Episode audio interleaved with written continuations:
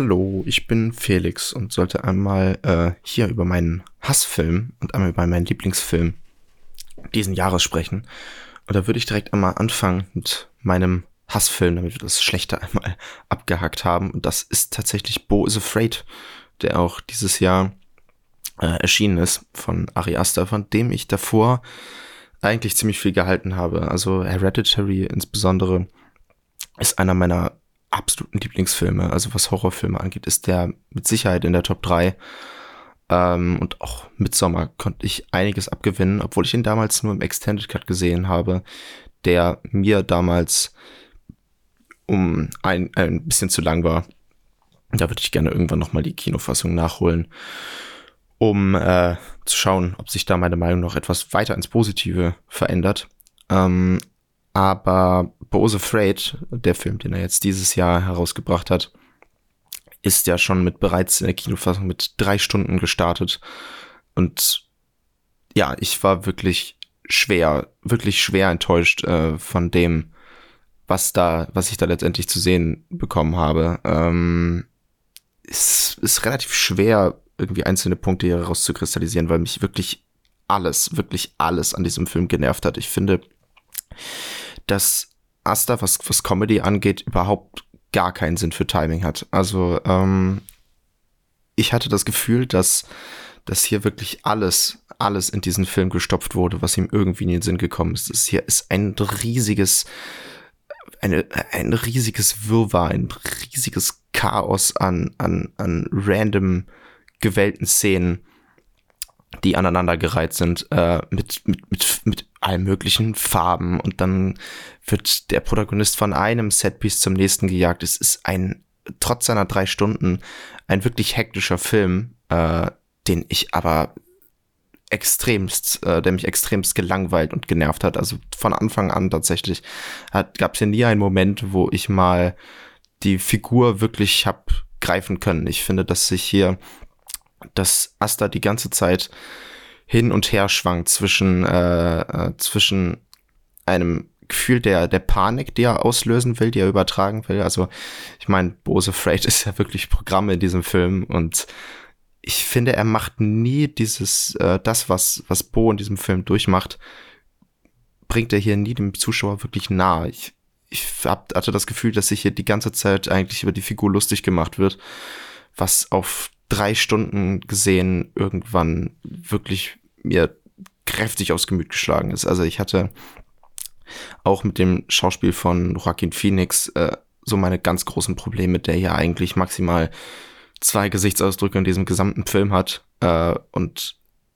in diesem permanenten Säuseln. Also es ist, ich fand es wirklich, wirklich ganz, ganz furchtbar. Also ich hoffe, dass sich Asta in Zukunft wieder mehr auf das zurückbesinnen wird, was er davor gemacht hat. Wie ein bisschen, wieder ein bisschen kleiner äh, arbeitet und ich hoffe, dass dann dieses, dieses Opulente, was ihm meiner Ansicht nach überhaupt nicht steht, äh, dass er das mal ein bisschen hinter sich lässt und wieder im, im Kleinen arbeitet.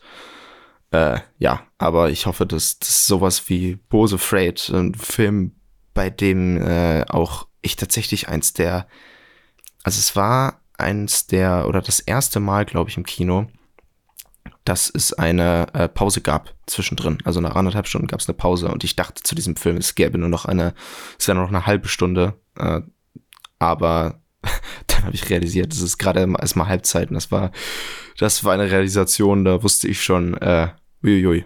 Naja. Ähm, dann würde ich noch gerne über meinen Lieblingsfilm diesen Jahres sprechen, würde ich, äh, und das ist Twin Peaks Firewalk with Me. Ich hab, bin erst letztes Jahr, wenn ich es mich richtig erinnere, äh, bin ich erst zu Lynch gestoßen, also David Lynch, der diesen Film gemacht hat äh, mit Blue Velvet, den ich damals schon fantastisch fand. Auch Mulholland Drive, den ich später gesehen habe, fand ich absolut großartig. Also äh, bisher gibt's nichts von diesem Mann, was ich nicht mindestens extrem gut fand. Äh, und dann habe ich mich an Twin Peaks gewagt, die Serie, die er Anfang der 90er gemacht hat. Und habe mich da auch, obwohl es teilweise auch, ähm, also gerade in der zweiten Staffel, ein paar Durststrecken gab, ähm, mich sehr erfreut an dieser kleinen Stadt, die innerhalb dieser Serie aufgemacht wird. Und hatte dann extrem Lust äh, oder hat mich extrem darauf gefreut, den Film, also das Prequel Firewalk with Me, äh, in den Kinos zu sehen, der jetzt in der Reihe Best of Cinema, in der auch schon Basic Instinct, Apocalypse Now, Terminator 2 gezeigt wurden, ähm, den da zu sehen. Und ich glaube, es gibt, gibt wirklich wenige Filme, die mich in den letzten Jahren so erschlagen haben, äh, besonders in der letzten halben Stunde wie Firewalk with Me, der ein der wirklich etwas dich emotional an Stellen erreicht, an denen du vorher nicht wusstest, dass, dass Filme dich dort erreichen können, von denen du nicht mal wusstest, dass sie, dass sie existieren. Also ich könnte wirklich ewig über diesen, über diesen Film schwärmen, aber es ist auch ein Film, den man eher erleben muss. Äh, ich glaube, wenn man David Lynch nicht kennt oder, oder sich nicht noch nicht wirklich mit seinem, nicht, nicht wirklich mit seinem Werk befasst hat, dann, dann kann man schwer, ich will nicht sagen schwer nachvollziehen, woher diese Begeisterung kommt, aber man kann es nicht nachempfinden. Also man, man muss seine Filme wirklich mit eigenen Augen gesehen zu haben. Und ich möchte auch gar nicht inhaltlich irgendwie äh, irgendwas spoilern, auch wenn ähm, nach der Serie relativ klar ist, worum es hier geht, nämlich um den äh, Tod von, von Laura Palmer oder wie es dazu gekommen ist, die ja Anfang der Serie tot äh, aufgefunden wird. Äh, aber es gibt Dinge in diesem Film, die man, die man nicht erklären äh, sollte und auch eigentlich gar nicht erklären kann, sondern es sind einfach Dinge, die passieren und man wird hineingesogen in eine, in eine Welt, die ein ganz tief, ganz tief hinabzieht in, in die Psyche seiner Figuren. Und das schafft David Lynch wie, wie kein anderer. Ähm, ja, ich bin sehr gespannt, weitere Sachen von ihm zu sehen. Und aber das hier ist bisher mein, mein absolutes Highlight von ihm und das absolute Highlight des, des letzten Jahres. Äh, ja, ich, das äh, war's von mir. Ciao, ciao.